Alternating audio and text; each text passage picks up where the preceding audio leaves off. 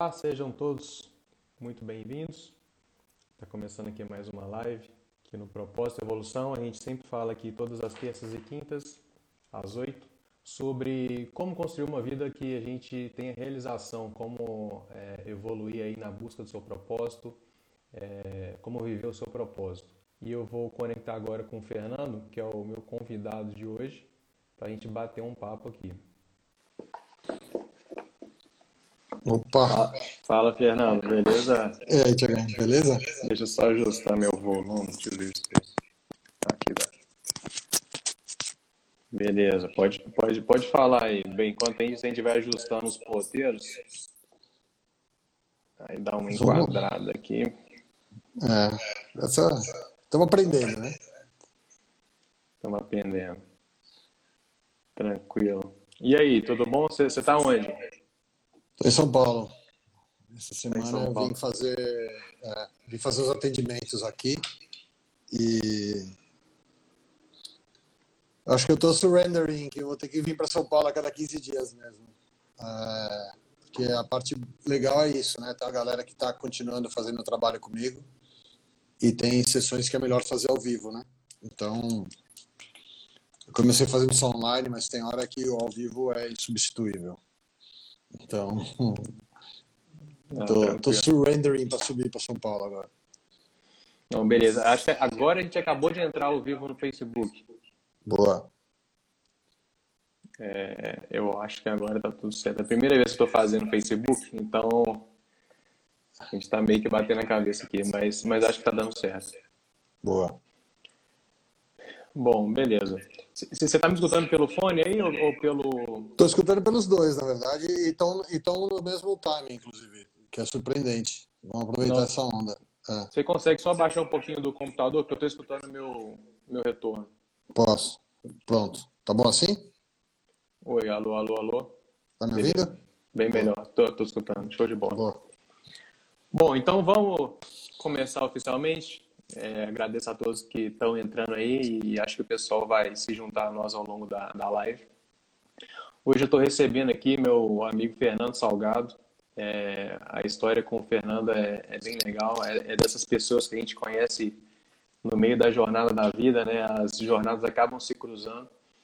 Então, o Fernando, eu encontrei ele a primeira vez quando eu cheguei na Tailândia em 2017 quando eu tirei, eu ainda trabalhava no meu emprego, tirei férias de 20 dias para ir conhecer a escola de yoga que eu que eu que eu estava querendo ir passar um tempo lá na Tailândia. E o, quando cheguei lá, me falaram que tinha um outro brasileiro lá também, já há algum tempo fazendo, estudando, aprofundando e tudo mais, numa, numa, vivendo a sua jornada, né, como a maioria das pessoas lá. E eu encontrei o Fernando lá, a gente arrumou um tempo para bater um papo, ele contou um pouco da história. E então eu acho que hoje o objetivo aqui é a gente trazer um pouco dessa, dessas histórias que a gente encontra pelo mundo, né? É, esses lugares que a gente no meio da nossa jornada a gente vai passando, a gente vai encontrando histórias muito muito legais de pessoas que estão é, na sua jornada, estão se descobrindo, que estão é, vivendo o seu propósito, vivendo a, a, sua busca pelo sentido na vida. E, e a ideia é que hoje o, o Fernando conte um pouco da história dele para a gente para agregar como, como experiência, a, a, agregar como exemplo de, de pessoa que realmente é, foi em busca da sua jornada, foi em busca do, do sentido da sua vida, do seu propósito, foi em busca da realização. Né? Então, eu te agradeço aí, Fernando, por estar aí com a gente hoje. É, e eu queria começar te perguntando o seguinte. É, fala um pouco aí da sua jornada. Como que... É, o que, que você fazia antes e em que ponto da sua vida que a sua vida começou a o, o que o que te fez entrar numa jornada, né? A gente, a gente chama essa história toda de eu, chamo muito de, de jornada do propósito, é, de viver o seu eu autêntico. Tem vários nomes, né? Tem gente que tem gente que chama de despertar e para cada pessoa acontece de um jeito. Então, como que foi o seu o seu antes e o seu depois na sua vida? Conta um pouco para a gente aí. Bom, valeu. Bom, primeiro, Diagão, obrigado pelo convite. Né? É, muito legal é, poder falar um pouco da minha história e, e também, né, ter o maior respeito da, desde que a gente se conheceu, ou seja, meu, meu menino. Acho muito legal você ter feito todo, todo o caminho que eu sei que você fez, a seriedade que você fez, o caminho desde aquela época até hoje. Muito respeito. Cara, eu vou tentar fazer o resumo do resumo do resumo, porque a live do Instagram tem uma hora só, tá? Pra contar minha história. Eu costumo dizer que minha vida não dá um livro, né? Minha vida dá um Netflix com várias temporadas. Então, vou tentar fazer a versão mais, mais sucinta possível, tá? É... Vamos lá, estamos aí para isso. Vamos lá. E você vai me, me dizer, né? Você vai ficando muito. Você pode me cortar numa boa, você me conhece, né? Não tem pode aqui, deixar. é só para tentar deixar no, botar num contexto que as pessoas entendem. É, então, ou seja, eu comecei a minha vida. Eu, eu era engenheiro, fiz engenharia de produção aqui na Poli, comecei a trabalhar como consultor, consultor de estratégia. É, fui planejamento estratégico do Grupo Votorantim, depois eu montei uma empresa de venture capital do Grupo Votorantim, depois montei uma empresa de consultoria em sustentabilidade, estratégia de sustentabilidade em 2000, que foi, foi a época que eu comecei a, a mostrar que o que eu queria. Foi, foi, o começo de não conseguir explicar o que eu fazia da minha vida, né? Na verdade. Acho que, acho que foi por ali que deu a primeira. Acho que foi por ali que deu a, a primeira, o primeiro despertar. Na verdade, eu tinha um processo, acho que é difícil passar pela minha história sem contar por isso, né? Quando eu tinha, quando eu era muito pequeno, eu tinha uns 7, 8 anos provavelmente, eu tinha uma coisa que era uma expansão de consciência, que hoje em dia eu entendo que é uma expansão espontânea de consciência, é, que me levava para um lugar da morte, né? E eu comecei, eu voltava desse lugar gritando, que nem um, né? Eu tinha uma coisa assim de voltar gritando, meus pais olhavam, falavam tá tudo bem com você, mas ninguém sabia muito bem como lidar com isso. Então eu tinha essa questão que eu passei minha infância inteira, sei lá, e era uma coisa assim, como a, a meu cérebro sozinho pensava em alguma coisa, um dia eu vou morrer e o negócio pai, eu ia parar num lugar que era assustador e eu voltava, né, é, gritando. Então, essa é uma coisa que. Então, eu, cresci sem poder entrar na coisa da espiritualidade. Eu não podia falar de espírito, eu não podia assistir. Eu brinco que eu não podia assistir nem Gasparzinho, Fantasma Camarada, entendeu? Qualquer coisa que me lembrasse disso era uma coisa que me podia, eu ficava preocupado, porque eu, eu era jogado nesse lugar muito, muito rápido. Então eu, eu neguei essa parte e fui estudar, trabalhar, e super dedicado, e carreira, e trabalho. Só que quando chegou eu tinha uns 30 e poucos anos, começou a me bater uma coisa que não dava, eu não conseguia mais ir para o trabalho, né? Conseguia o um negócio ainda na consultoria. E aí eu fui procurar um terapeuta e, resumindo muito, teve uma hora que a gente fez um trabalho, né? Que depois, que eu achava super radical comparado com o que a gente fez na Tailândia, era light até, mas que me colocou no lugar de, de de cortou esse, esse, esse, esse acesso espontâneo a esse medo da morte, né? Foi uma coisa que me colocou num lugar onde pude encarar o medo, né? De frente, esse medo em particular. E aí quando cortou isso, aí eu comecei a ficar, aí eu comecei a estudar espiritualidade, isso em 99.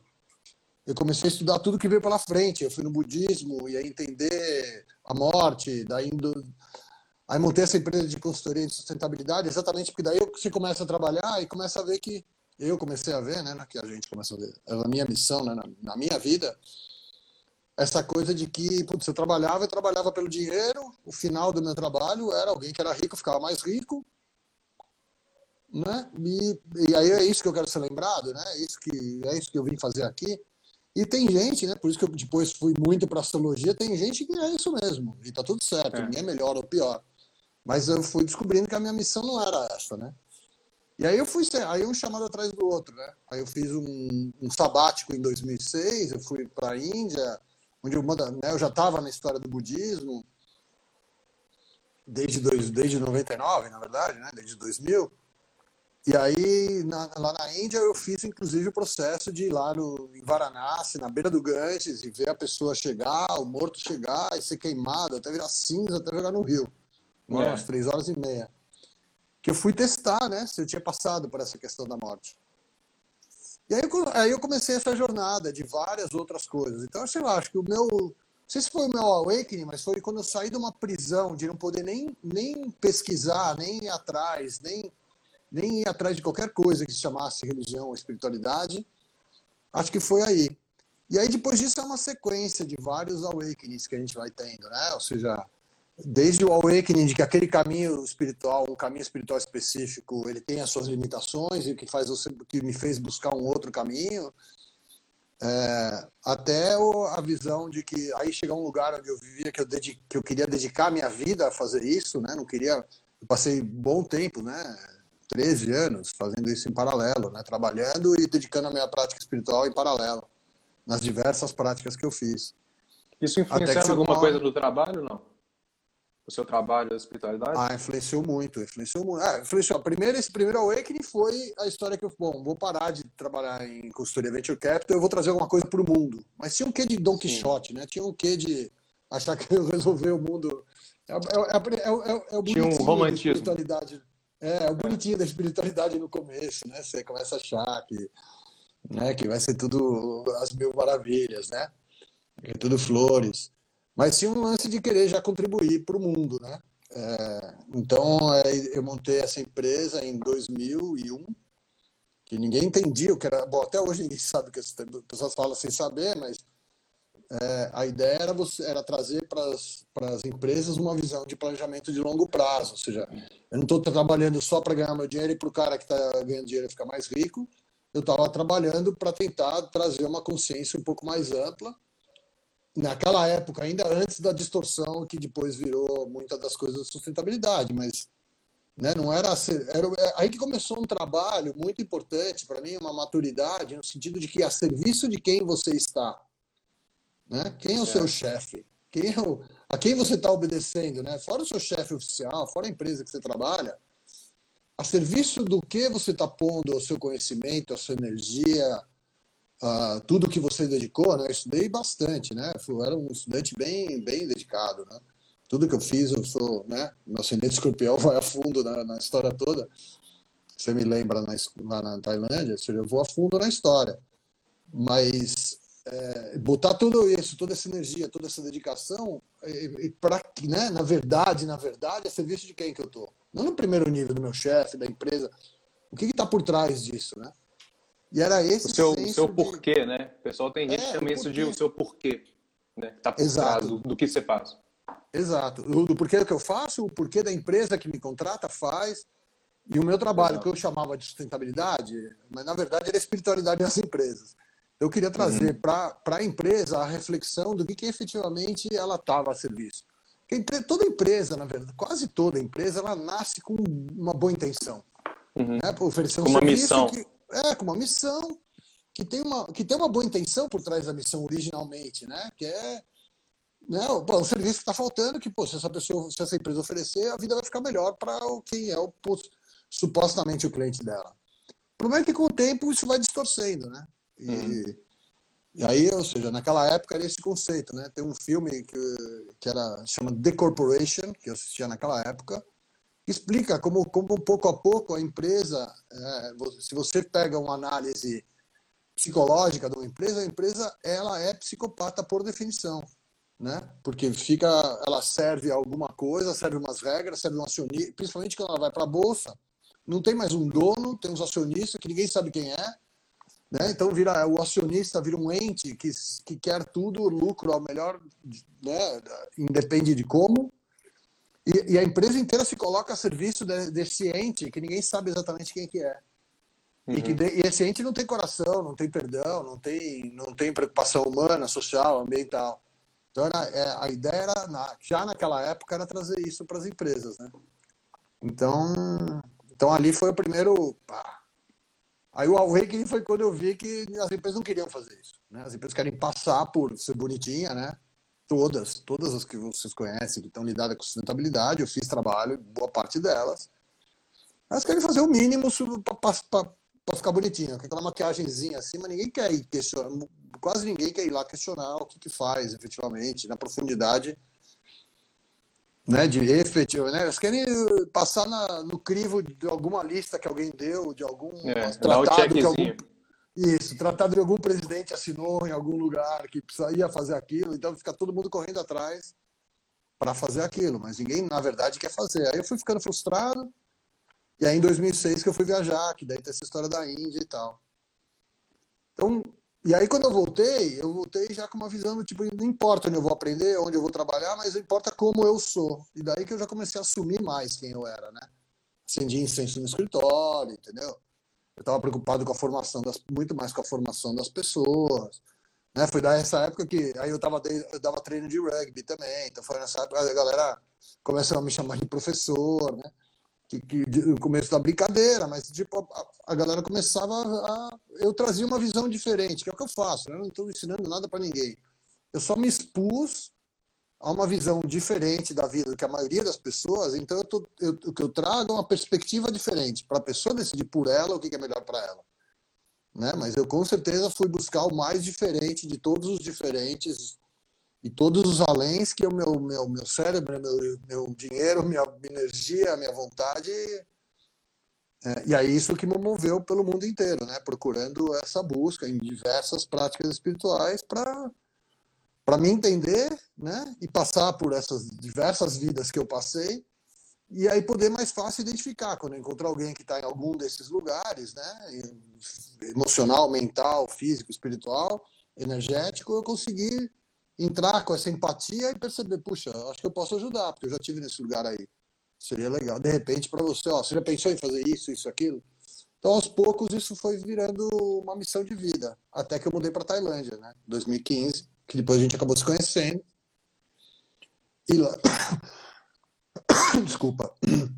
E lá foi isso tudo, né? Foi. Ali era full time, né? Você lembra? É, tipo. Era ir pra escola, para casa, casa pra escola, fazer as coisas todas as práticas que a gente tinha para fazer. É...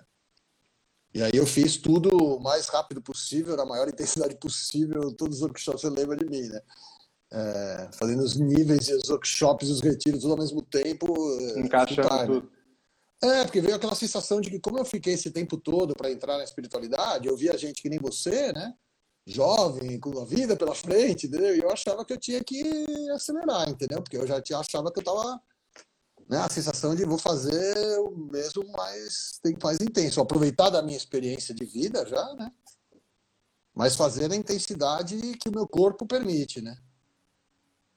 E aí foi isso que eu fiz, né? Às vezes eu dou uma, às eu dou uma exagerada, o corpo não aguentou muito, mas, mas faz parte do aprendizado também, né? De, de conhecer os limites e tudo. E aí vira o trabalho, né? É. Eu lembro de uma vez que a gente estava conversando e você falou do, do episódio do, do estacionamento. Qual deles? Da, com a Bianca? Não, um. Ah, um, pessoa... um que você estava no estacionamento, que você, um, um amigo seu te chamou, te chamou para um projeto e, e você sabia que não era aquilo. Você, você, talvez eu tenha, é. eu esteja errando algum detalhe. De repente, é. Mas é, a hora que você voltou para o carro, você falou, cara, não é isso. Ah, é. Você sabia que, você tinha convicção de que aquilo ali não, não, era o caminho. Como, como foi aquela, aquele episódio? Foi o seguinte, foi, eu já tinha decidido que eu não ia trabalhar mais em empresa, né? Eu não dava mais o ambiente corporativo, já não era mais mim. Isso é 2013, 14, 14. E eu já estava do tipo, já tinha desistido, já tinha sido consultor, né? Porque depois dessa, quando eu voltei do meu sabático, eu fui consultor e voltei dando consultoria em, em empresas, como consultor independente, né? E aí, às vezes, para empresas de pessoas que tinham acabado virando meus amigos no passado, porque eu fiz alguma consultoria, e, e as pessoas me contratavam para. como se eu fosse um diretor da empresa, mas na verdade era uma consultoria interna inclusive no banco, fui o responsável pela área de sustentabilidade. E essa foi a última vez que eu falei, agora chega, né? Porque, de novo, acreditei no sonho que, ah, de repente, que, que 13 anos depois, agora a empresa está afim de fazer sustentabilidade. E não estava, né? Aí eu falei, chega, né? Muita hipocrisia demais. Aí eu decidi parar um tempo para pensar e que eu fui pedalar pela, na Europa, né? Que eu saí da, da Holanda e fui até o sul da França de bicicleta e aí eu encontrei um. Acabei ficando amigo de um, de um cara lá na França, né? Que virou meu irmão, né? E que me convidou para ir morar lá, né? Pô, vem aí, meu, vem morar aqui, vem pensar no que você faz aqui. E fui, eu decidi ir para lá, estudar francês e tal. E eu tava com tudo comprado, já tudo decidido para ir. Me liga um cara que tinha sido meu chefe na Accenture, né? Quando eu trabalhei. Tinha sido meu chefe em 92, sei lá. que era diretor, presidente de um, de um fundo de, de private equity, pra, e me chamou para ir tocar, para ir ser diretor de supply chain de uma empresa grande. Aí ele me chamou para almoçar, e eu fui com ele almoçar, e, meu, era para ganhar dinheiro, para ganhar dinheiro de verdade. E aí ele, ele falando durante o negócio, eu falando, pô, de repente, né? Eu tava indo para meu, para passar um tempo em Biarritz, na França, em Biarritz, que é a cidade que eu tinha escolhido morar. Não tinha nada, eu ia aprender francês e decidi o que eu ia fazer da vida. Eu falei, pô, acho que eu tô sendo muito louco, né? Pô, deixa eu ouvir o cara. Aí fui, almocei com ele e tudo. Aí quando acabei, ele foi almoçando e o negócio foi né, mexendo aqui dentro de mim, eu não sabia exatamente o que era. Quando eu, aí a gente foi andando, eu deixei ele no escritório e fui entrar no carro. No que eu entrei no carro, eu não conseguia nem ligar o carro, comecei a chorar, né? E na verdade a emoção tá vindo um pouco até de volta agora que eu falo. Porque me deu aquela sensação, putz, era muito dinheiro por mês, né? Tipo, putz, o dinheiro que eu ganhava naquela por mês agora demora anos para fazer. É, mas deu aquela sensação assim, a imagem que veio para mim era do tipo a prostituta que decidiu não se prostituir mais. Entendeu? Então, quando ele me chamou, era, sabe, a prostituta falou assim: não, agora preciso mudar de vida, preciso fazer outra coisa. E veio um último cliente falar para ela: não, vai, só mais uma vez, vamos comigo, entendeu? E eu falei, aí eu tinha um lugar dentro de mim que eu não conseguia se mexer para isso.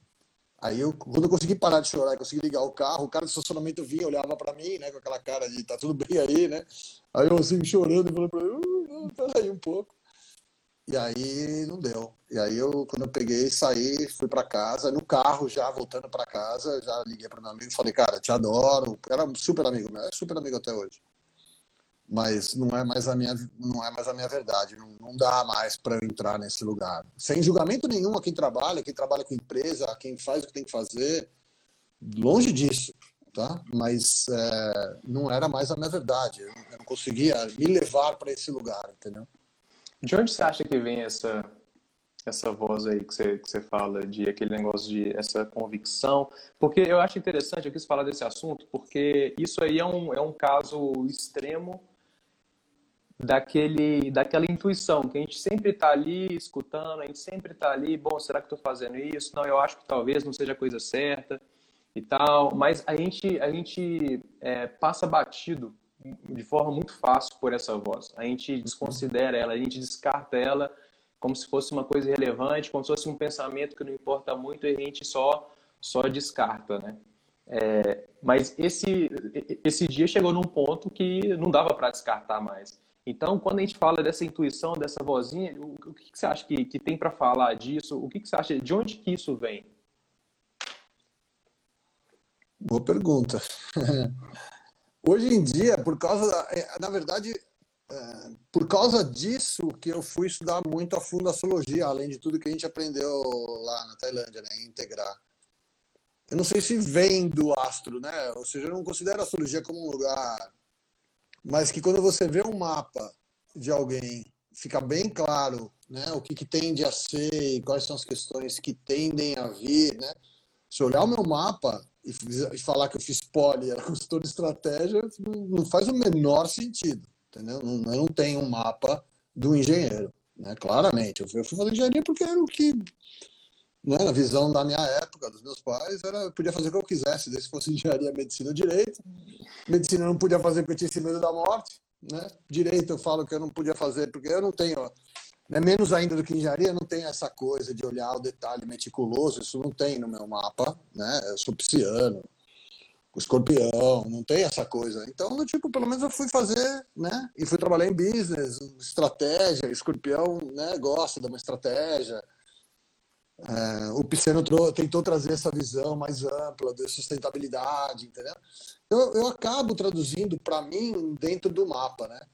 Agora, mas isso é o reverso, né? O mapa explica o que está acontecendo, não é né? o mapa que. Né? O observador e a experiência, né? É uma situação meio quântica aí para saber. Né? Não, não é, eu chego ao ponto de achar que as energias do planeta que fazem isso em mim, apesar de acreditar em energias, acreditar em energia do planeta e tudo isso. Um, é difícil saber como vai como volta. É depois que eu leio o mapa, eu consigo né, explicar melhor. E, e me ajudou a explicar essa e outras decisões da minha vida.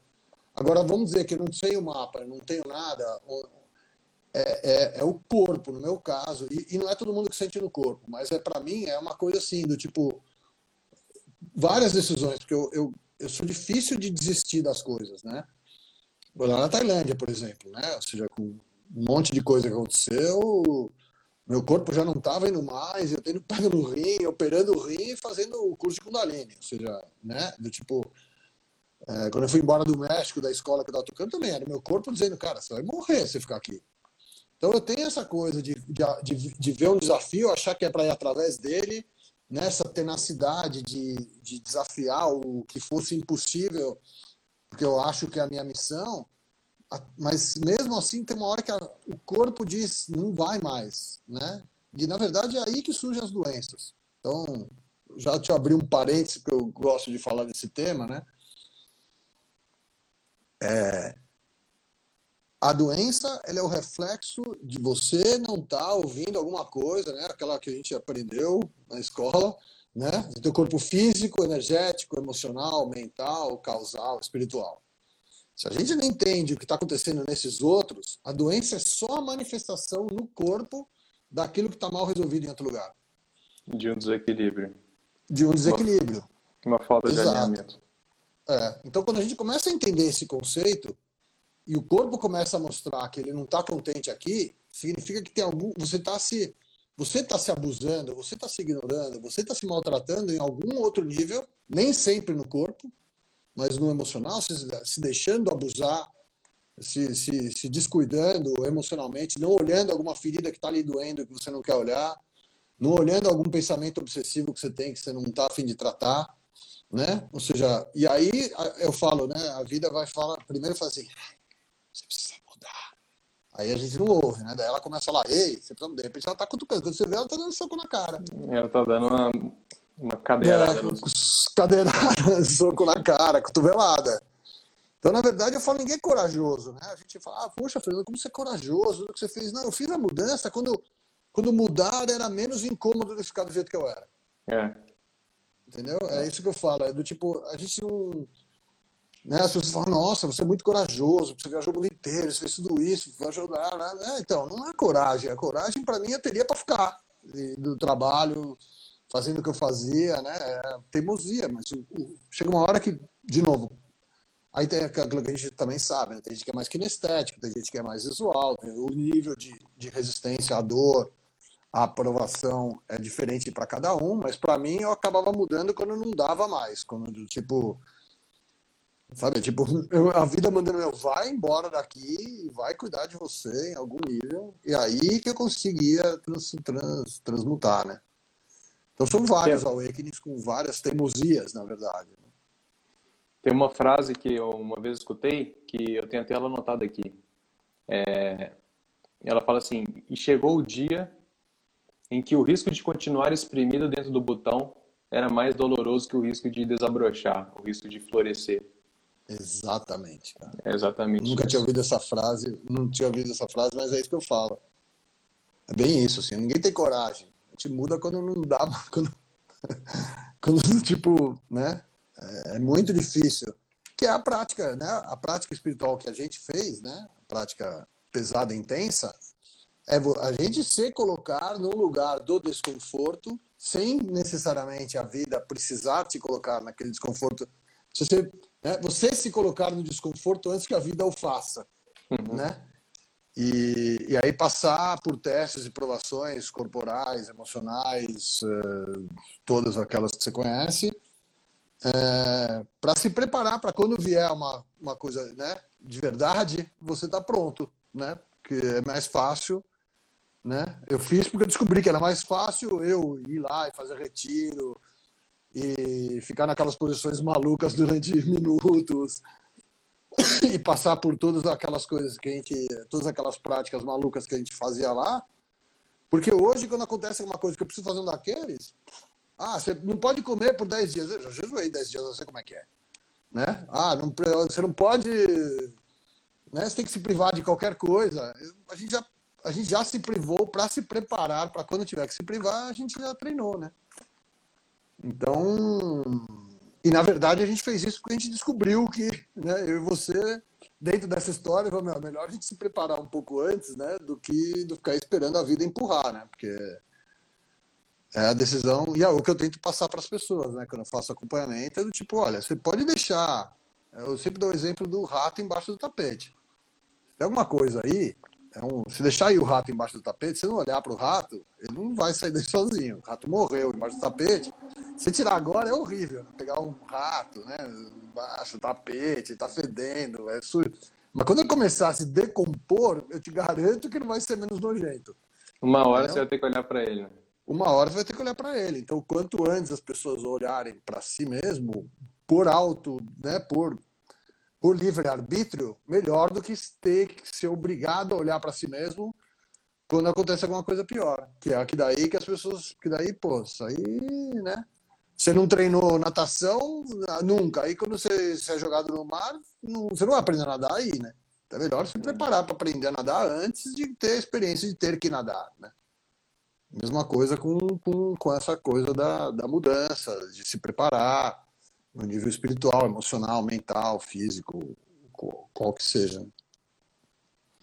O, o quanto você acha que a pessoa ela é responsável é, pela, pela evolução dela, pelo, pela jornada dela? Você acha que é, o jeito ideal é, é, deixar a vida acontecer, o jeito ideal é buscar desafios, buscar somente a escuta já resolve tudo? Você acha que tem um caminho ideal para a pessoa evoluir nessa jornada do, do autoconhecimento? Respeito o caminho individual. Responsabilidade é sempre da pessoa, né?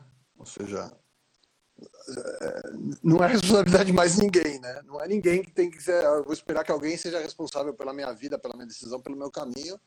Isso, quem está ainda nessa, né? Achando que o problema é o governo A, o governo B, a, o chefe A, o chefe B, a empresa A, a empresa B, é, tipo, dá, dá até dó, né?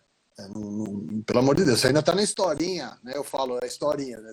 Eu sempre falo, né? você ainda está nessa historinha. Quem, quem eu trato também fala assim, meu, sabe, conhece a minha frase, você ainda está nessa historinha, né?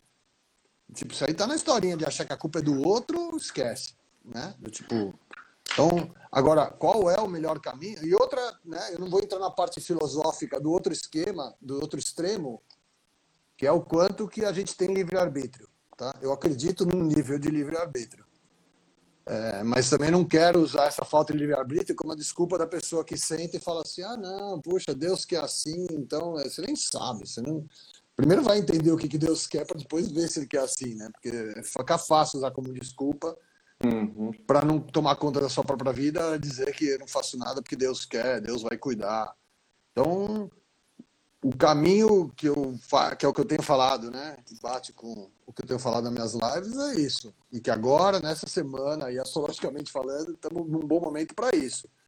Colocar a intenção, ver o que você quer, colocar a intenção e surrender, né? É, é para a gente fazer isso sempre, mas essa semana mais ainda. Então, do tipo, as pessoas não, não, não achar. Uma coisa é você tomar as rédeas da sua vida, outra coisa é você ser teimoso, né? Agora, com certeza não é esperar que alguma coisa vai acontecer alguém vai me salvar, né? E alguém vai tomar alguma decisão, porque ninguém está para salvar ninguém. E mais ainda nos tempos de hoje, tá? Você esperar para ficar na manada, esperando que vai vir o papai bonzinho que veio para salvar, esquece. Os papais que estão planejando essa história toda não tem nada de bonzinho e não são nada de papai. Né? Não vou nem falar do extremo do que, que esses papais distorcidos fazem aí nas histórias. Yeah. Né? Então, não vou nem chegar ali, tá? Mas é do tipo. É, tá na hora, passou da hora da gente tomar as rédeas da própria vida e correr os riscos, que não é dar tudo certo, né? Não achar que, ah, então, entendeu? É saber que vai ter coisa que vai dar certo, mas quando você sabe para onde você está indo, o problema é um lugar que você desvia, é um problema é um lugar que você atravessa. Não é um lugar que você desiste. Porque quando você não, né? quando você não sabe onde está indo, eu falo aquela história do, do cara que entra no elevador errado e o ascensorista, quando tinha ascensorista, pergunta: Mas e aí? É, quando é que, que andar você vai? Ele fala: Tanto faz, já estou no prédio errado mesmo. Né? Então, né? a gente passa a vida fazendo isso. Né? É engraçado, mas é, é quase triste. Né? Então é, é, ter uma decisão, pô, saber que aquele prédio, naquele andar agora vai ser difícil chegar lá, mas é minha responsabilidade ir lá, é no mínimo, dizer para o assessorista que eu quero ir para aquele andar. E se for no andar errado, você ir buscar o andar correto, mas tem um lugar de, né, de uma ação, né, de, de agir numa direção, que não significa de forçar, né, porque tem os dois extremos que eu falei. Um fica no controle, tinha que ser do meu jeito, e o outro que é tipo, ah, não, alguma hora alguém vem e salva. E não é nenhum nem o outro, é sempre o meio, né? É sempre o meio do caminho. É. E eu tenho visto as suas lives, você fala muito de astrologia e tal, e mais de uma vez eu escutei você falando da da importância de, de ter responsabilidade, né? Isso que a gente estava acabando de falar aqui, de ter essa responsabilidade de, de, de saber quem você quer ser no mundo. Uhum. É, e você, inclusive, falou que essa semana tá, tá muito favorável e tudo mais. E, então, eu queria que você falasse um pouco disso, dessa perspectiva astrológica, se esse momento que a gente está passando agora, agora, ele tem alguma coisa diferente realmente, astrologicamente, pelo que você enxerga, ou, é... ou não, é simplesmente um momento como qualquer um e quando terminar tudo vai voltar ao normal. Tem, tem, tem gente que acha que tudo vai voltar. É, primeiro, o que é normal, né? Mas tem gente que é. acha que tudo vai voltar ao normal e tem gente que acha que essa é a grande mudança que a gente está a gente, a gente tá passando no, no último século e a gente tem que usar isso de alguma forma. Como que você hum. enxerga essa questão toda? Bom, vou primeiro falar astrologicamente, para dar uma, uma. Mas depois falar um pouco do, do, da questão em si. Né? Astrologicamente, nós estamos vivendo uma situação que, não, que acontece a cada 750 anos, às vezes não acontece, que é Júpiter, Plutão e Saturno em Capricórnio, né? em conjunção. Isso é. As órbitas desses planetas, para eles encontrarem, se reencontrarem os três juntos no mesmo planeta, já demora vários anos, eu não lembro de cabeça para se encontrar em Capricórnio, a última vez foi em 1250 e pouco. Antes disso foi em 400. E mesmo assim, em 1250 e pouco, quando você olha, eles não estavam os três o tempo. Os três não chegaram a ficar o tempo todo em Capricórnio, porque é difícil eles. Né, a órbita dos planetas, para eles chegarem né, com, com órbitas tão, tão grandes quanto esses planetas têm. É, da outra vez eles, eles deram assim, tipo, eles não chegaram dessa colada que eles deram agora. E, e, e, são momentos, e mesmo quando eles se encontram sem ser em Capricórnio, porque Capricórnio é a estrutura, é o controle, é o.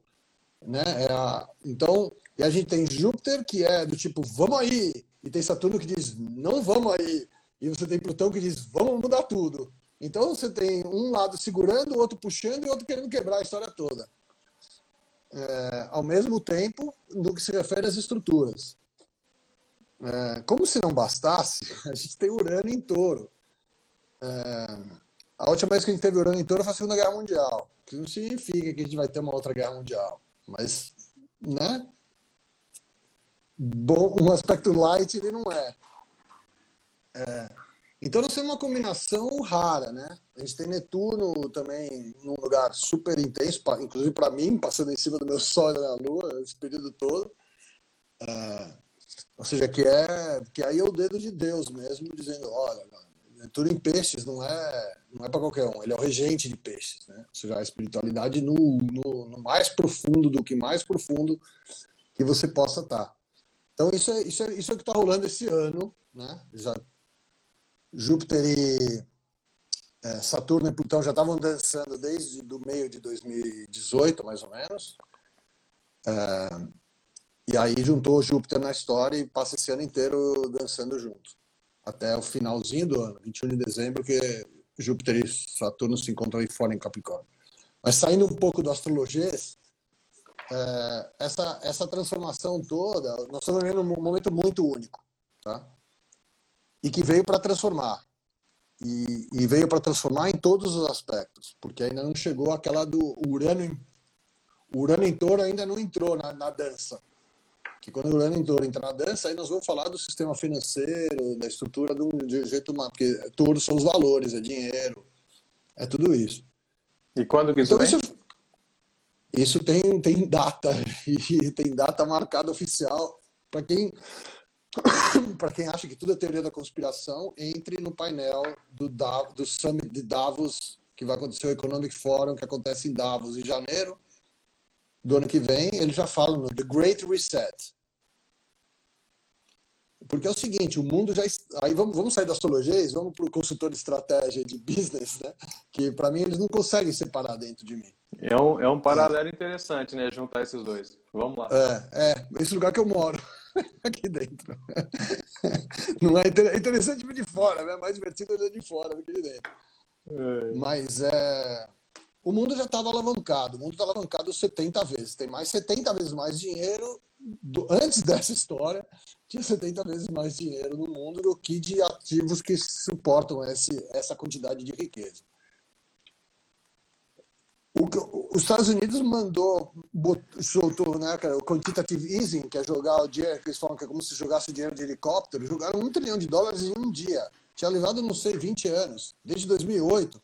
Da história de 2008 até agora, eles não tinham jogado no sistema financeiro o que eles jogaram de, de dinheiro essa semana que eles mandaram um trilhão. Ou seja, em 2008 já foi ruim. 2008, perto disso aqui, é, um, é o pingo do jogo de pôquer, entendeu? É, não dá nem para comparar. Aquela crise de 2008, hoje é. Aí, que que, o mercado financeiro olhou e falou o quê? Os bancos centrais falaram o quê? Bom, do jeito que tá, porque se não, se não desse esse dinheiro, se não desse né, alguma coisa para a economia continuar. Então, então, nós estamos vivendo de dinheiro de banco imobiliário. Esse dinheiro não vale mais nada. Estamos jogando dinheiro aí. É o fiado do. É, o fi, é, é, é gente repassando fiado onde está todo mundo quebrado. Então, para pelo menos a economia não, não parar totalmente. Mas alguma hora, essa galera que tem a conta, né, que está emprestando para esses loucos, né, então vai virar e falar assim: então, dá o meu aqui. Ou vamos acertar isso aqui. Então você não vai pagar, então você vai ter que fazer. E que é o que sempre se fez. Que é o que o FMI falava com a gente, quando a gente devia um monte, que é o que o euro falou, né? Que a Comissão do Euro falou para os países, para a Grécia, não sei o quê, ó, agora você quer, mas a gente vai deixar você ficar no euro, mas tem que fazer isso, isso, isso, isso, isso aquilo.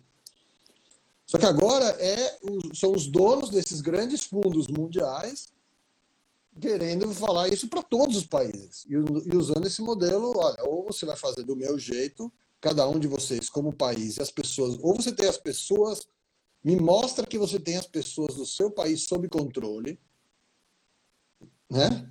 Põe máscara, tira máscara, vai, vira, volta, dança, roda, vai buscar o pauzinho, volta, finge de morto, rola, que é o que a gente está vivendo agora, para depois ir lá falar, bom, beleza, então agora se você cadastrar todo mundo, se tiver todo mundo certinho, se todo mundo obedecer, eu vou perdoar sua dívida, mas não sai da regra. Fica aqui, a cartilha é essa daqui. E a cartilha está pronta e a cartilha vai ser escrita em janeiro do ano que vem, na reunião de Davos. Quem achar que é teoria da conspiração, Google Davos Summit, janeiro de 2021, The Great Reset. E aí vocês vão ver. Então, é, é isso. Então, astrologicamente, voltar ao normal não tem como voltar ao normal, né? Por isso que eu vim embora da Tailândia, né? Eu estava para abrir a escola lá, né? Uhum. É, a escola que é o meu projeto, né? De juntar todas as visões de espiritualidade de tudo que eu passei, não? Porque a nossa escola eu adorava, né? Mas lá era tipo, nossa yoga é a melhor, isso aqui é o melhor, né? E não acho que tem o melhor.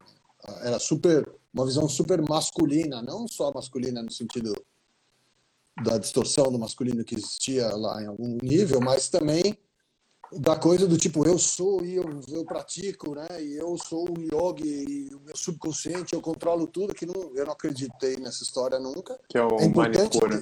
Que, é, é, é, o mani, é o Manipurajna que manifesta tudo, né? Para você, para você manifestar o que você quer, você tem que saber o que você quer. Você tem que saber a inter-relação entre o que você quer e o, e o mundo.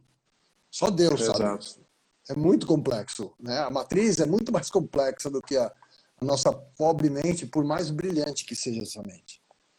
Então, tem um lado de, de, de, ter essa energia, de ter, de se colocar como esse, né, aquela prática que a gente fazia de, né, do tipo, é o poste no meio do oceano que vai aguentar tudo, mas tem um lado que não, teste o oceano que ele vai te derrubar. Então tem um lado de você mergulhar no seu subconsciente, aceitar as suas feridas, aceitar as suas dores emocionais, espirituais, as coisas que você não está vendo, né? as coisas que estão ali dentro do, né, de um, lugar que você não conhece, que daí que eu fui aprender essas outras práticas, né, que é o inner dance, o theta healing, né, outros trabalhos de bodywork que eu faço. Então é uma junção disso tudo e a minha ideia, desculpa, falei demais, mas era voltar essa escola que fosse integrada, né? Por isso que eu dou o nome de Wholeness Integration, né? A busca da, de você se encontrar por inteiro, né? É, de uma forma integrada. Só que o mundo, então... não sei quando é que vai ter voo de novo. As companhias aéreas é. que não quebraram, não quebraram, quebraram, né? Porque o avião não aguentava ficar, as companhias aéreas não aguentavam ficar dois, três aviões sem voar. Por isso quando a gente pousava e já vem o cara, já limpa e sai um e entra outro voo, porque tem que otimizar o tempo do avião no ar. Se passar quatro meses com a frota inteira no chão, a empresa aérea não quebrou. É, aquele então, famoso morreu, esqueceu de cair, né? É, a questão é que ainda ninguém parou para fechar a conta que tá todo mundo quebrado. Porque tá todo mundo quebrado, mas vamos fingir que não tá e vamos levar até a hora que esses caras vão dizer pra gente. Agora, ó, agora a regra é essa, que é o Great Reset, porque né? E aí estou esperando nos Estados Unidos, aí vamos para a política, e estou esperando nos Estados Unidos para ver se o Trump ganha ou não ganha, né? Porque aí tem toda a historinha por trás, né? Mas aí então, voltando... É, é, então, voltando no seu projeto lá, então, é... o que, que ele envolve? O que, que ele envolve de, de, de, de práticas? Quais, quais, é, é quais atividades espirituais você busca focar é, entre, integrar elas de através de e, e, o que que você quer fazer né? São são workshops são vivências são retiros são cursos longos? Qual que é a sua ideia? Tá é cara é um, é um processo né lá na Tailândia o que eu estava montando né a gente estava lá e já tinha uma pessoa uma, por que, que eu tinha eu rodei o mundo inteiro em 2018 para descobrir onde fazer e cheguei à conclusão de fazer lá por quê? Porque lá já tinha um influxo de gente nessa busca da espiritualidade, né? Que já lá já tinha virado um hub de espiritualidade. Sim. Então lá era mais fácil, né? Porque era, você fala Teta Healing, todo mundo sabia o que era, fala Tantra, todo mundo sabia o que era, apesar de todas as distorções. Tem gente que acha que sabe e não sabe. É, yoga, mesma coisa, meditação, mesma coisa. É, mesmo Inner Dance já estava começando a ficar conhecido lá. É, constelação familiar todo mundo sabia, se fazer cerimônia, né? Ayahuasca, o cerimônia do cacau, o ayahuasca, ou seja, ecstatic dance, ou seja, tudo lá virava em torno disso, era a nossa linguagem do dia a dia. Então lá era mais fácil, o que eu estava fazendo era juntando os melhores caras que eu encontrei, né? Eu cheguei a te conversar, né? O, o Michael estava no projeto, o Michael falou, ia, você ia, falou. É, então peguei o Michael, a Serena que toca, que gera as músicas do Inner Dance, eu peguei os melhores de cada uma dessas práticas e estava botando todo mundo junto para montar a escola, que era para oferecer uma escola do, dos mesmos modos da que a gente estudou, que tinha uma visão de uma universidade. Você ia passar um mês, entrava ali e passava por todas essas práticas do, do mais sutil né, até o mais pesado, vamos dizer assim, o mais intenso, né? Uhum e, sem achar que uma prática é melhor que a outra, mas você experimentar, experimentando todas durante um período, para que no fim dela você já experimentou, você já entendeu todos os caminhos que, que tem disponível, e se aparecesse mais. Eu botei ali todos os caminhos de espiritualidade que eu conheço, que eu já pratiquei e do que eu já ouvi falar, estava tudo no mesmo lugar, e a pessoa ia passar por tudo isso daí para no fim, ah, puxa, para mim acho que tem mais a ver yoga, para mim acho que tem mais a ver meditação, para mim acho que mais a ver né, isso, aquilo. E aí ia ter o, a faculdade. Então você entrava um ano de. Né, na, na, na, na poli que eu fiz, era assim: você entrava no primeiro ano básico e depois você decidia qual era a engenharia que você queria fazer. Então era mais ou menos essa a visão. Pessoa se achar dentro da espiritualidade. É, porque, por exemplo, eu, depois de apanhar muito, praticando tudo, ou seja, eu sou um cara que eu fiz, eu toquei uma escola que fazia retiro de meditação de 10 dias. Mas o retiro de meditação de silêncio de 10 dias não funciona para mim. Né? Uhum. Se eu não mover a minha energia, se eu entrar nesse lugar de ficar parado, eu sou muito tamássico para deixar essa energia parada, eu saía com algumas visões bonitas do mundo espiritualidade, mas com muita dificuldade para lidar com o mundo como ele é. Eu tinha me convencido que o mundo era ilusão, não conseguia entrar de volta no mundo e entrei num lugar de depressão pesado, né? E muita gente não conseguia terminar. E aí a pessoa se sente mal, porque pô, todo mundo está ali fazendo retiro, eu não consigo fazer o retiro. Isso sem contar a galera que acha que está meditando e está sentada pensando em alguma coisa, achando que está meditando. E vira moda, né? É a mesma coisa da moda da corrida. Não é a melhor, a melhor prática esportiva para todo mundo não é correr maratona. Aí vira moda correr maratona, vai todo mundo correr maratona. O crossfit nem se fala, né? É, perigo, é, é criminoso ver a galera que não tem o menor preparo, a menor estrutura para fazer crossfit. Então, a mesma coisa com relação a esse lado físico, você pode fazer o paralelo para outras coisas e até o espiritual. Então, é importante que tenha o, né, o papel de alguém, não é que eu seja guru ou nada, como eu já me ferrei muito, né? como, como eu já apanhei muito da vida, eu posso dar uma dica, olha, de repente se enfiar o dedo naquela tomada ali, vai machucar. De repente para você, tenta, né? Vai mais para ali, vê se não. Mas experimenta tudo, experimenta tudo num lugar confiável, né? Que alguém que, que se você despirocar no meio do caminho, tem alguém para te segurar. Então, como eu já segurei a onda de tudo que eu, né? Não... Já segurei a minha onda, então dos outros até. Então, tipo, é, é esse lugar, né? Esse lugar onde a pessoa experimenta tudo e tal. Aí quando eu volto pro Brasil, exatamente porque tudo fechou. Calhou que eu comecei a falar de astrologia lá, porque eu estava preocupado com o que estava acontecendo nessa junção astrológica. Eu lembro exatamente quando Marte colou junto com esse Júpiter, Plutão, Saturno. Eu falei, cara, vou entrar lá, pelo menos avisar a galera para segurar a onda, para falar mais calmo. Resolvi fazer em português, porque a perseguição a quem era contra essa historinha toda lá estava pesada. Eu não queria fazer em inglês, porque ia vir cara que morava do meu lado falar, o que, que você está falando? Aí então eu acabei fazendo em português e acabei atraindo. Foi uma coisa foi levando a outra, né? Aí eu comecei a falar, as pessoas gostaram que eu falava de, de espiritualidade. E o meu projeto já tinha essa visão. Quando você entrasse, você dá o seu mapa, você dá a sua hora, data, local de nascimento, para te ajudar. É ali que eu uso para direcionar a pessoa. Para você, a prática, eu não vou decidir não, por ninguém. É, eu não vou decidir por ninguém. Quem decide é a pessoa. O projeto é de empoderar cada um. Né?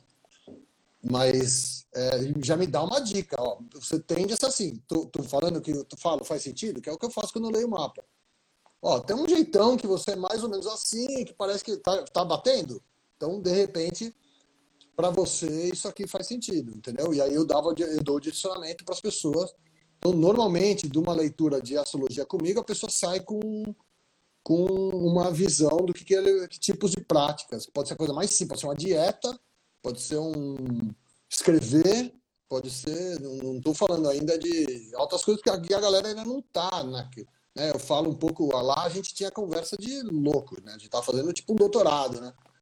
Se você chegar aqui, você tem que conversar, né? No, no, as pessoas não estão aqui dedicadas a. Eu estou dedicado há 20 anos a isso, há 7 anos full time nisso. Então, eu não vou pegar a pessoa que está trabalhando e está tendo um tempinho para olhar um pouquinho para ele e falar com a mesma linguagem. Então eu comecei a fazer essa coisa da astrologia, que já está derivando para fazer algum acompanhamento semanal, quinzenal para algumas pessoas. Então ainda é muito no sentido de eu, né, eu trazer para a pessoa o que, que é ela si. E aí tô, uhum. já estou perto do processo de, com, a, com, os, com os lugares reabrindo, fazer workshops. Então, no começo tem que ser de fim de semana, porque a pessoa trabalha, não é que nem lá. Lá a gente estava full time lá.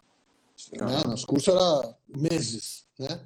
Então aqui eu tenho que adequar tudo isso, enxugando tudo. Então o que isso que ia fazer um negócio de um mês, eu juntei para fazer uma coisa de um fim de semana para a pessoa ter um. Ah, acho que é isso, entendeu? Entender ter um pouquinho, né? Sentir a Botar o pé na água. Do... Exato. Daí fazer uma coisa de uma semana. Aí, com o tempo, minha ideia é, é ter a minha escola aqui, né? Em algum lugar. Mas esse é um projeto de longo prazo, né? Eu, a minha a minha Vênus em Ares fica se segurando, que eu queria isso pronto amanhã, né? Mas, mas eu já estou super feliz, né? Desde que eu chegar, já ter a quantidade de, de gente que eu tenho, né? De ter que vir para São Paulo para atender, fazer vários atendimentos aqui, ou seja, é, é já a gente que já está né, querendo se dedicar né, a, a, si mesmo, né? É um momento de... Meu, a gente passa a vida se dedicando aos outros, gente não se dedica a entender a si mesmo. É, é, é assustador, né? Quando você para para olhar quando eu paro para olhar como eu era antes disso tudo, né, é tipo é irreconhecível, né? né? Ou seja, eu estou longe de estar perfeito, então tem muita besteira, muita coisa para corrigir ainda, comparado com o que eu era, nossa senhora, dá até dó de ver, de olhar para mim antes. É impressionante, né? A quantidade de historinha que eu tinha. Ainda tenho muitas, hein? Mas era, era, era absurdo, né? De trauma, de vergonha, de medo, de, nossa, de irritação, de falta de trabalho, Esse trabalho nunca acaba também, né? É uma busca eterna, será que não? Ah, total. Não tem, eu já desisti de uma época que o me vendia pra gente que tinha esse lugar, né? Eu não consigo acreditar mais nele, não. Mas e, e, por outro lado, também eu, eu, é uma piada que eu até já fiz com você, né? Que eu achava que o Awakening era algo mais importante, era, era algo mais nobre do que descobrir que o que está rolando é uma palhaçada, né? Eu achei que era uma coisa um pouco mais elaborada que isso. É, é, é cada um na sua, no seu caminho, cara. O que eu vou. Aquilo, problema vai continuar tendo, né? Medo vai continuar tendo, é, preocupação, essas coisas, é, tem, mas em outro nível. Né? Cada vez mais a gente fica, quanto mais trabalha, menos você, mais você consegue observar. É, você muda o seu de... relacionamento com tudo isso, né? Com tudo isso. Você não é mais isso. Você é.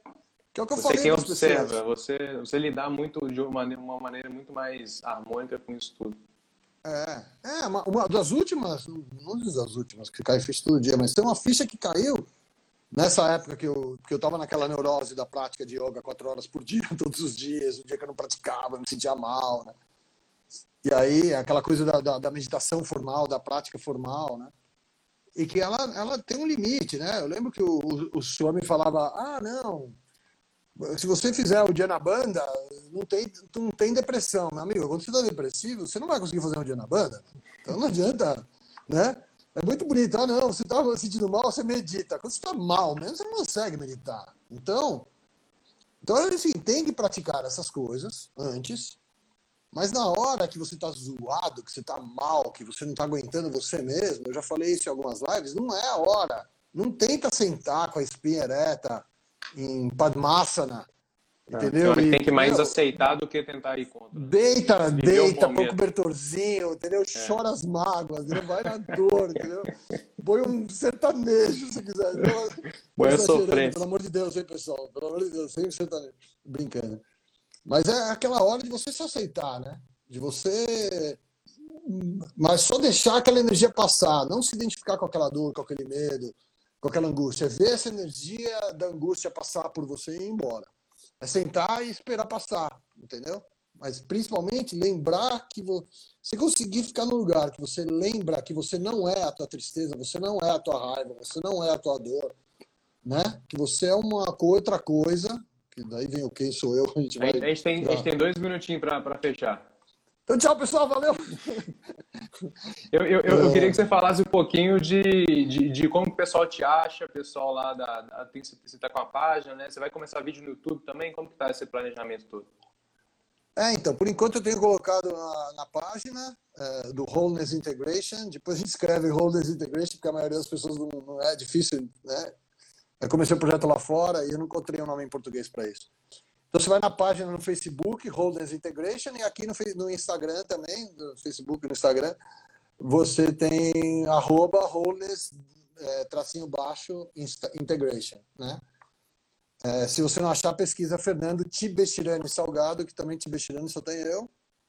É, e aí, então, por enquanto, eu tenho colocado algum material nesses dois e ainda estou falando muito só de astrologia. Faço uma live semanal, todo domingo às 8 da noite.